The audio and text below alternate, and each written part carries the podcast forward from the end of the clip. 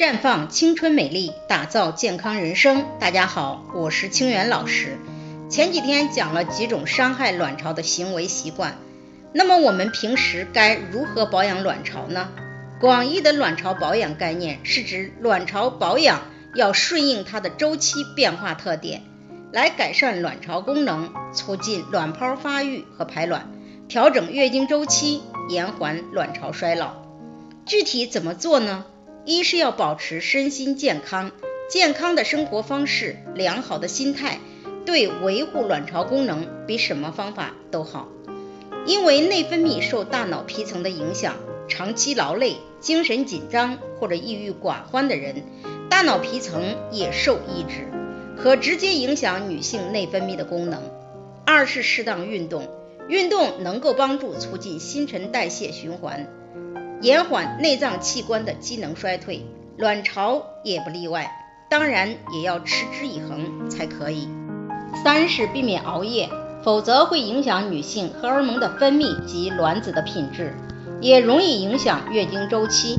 女性长期熬夜或者是失眠，会改变身体原有的生物钟，导致内分泌功能的失调，进而影响女性的排卵周期。随之会使性激素分泌不平衡。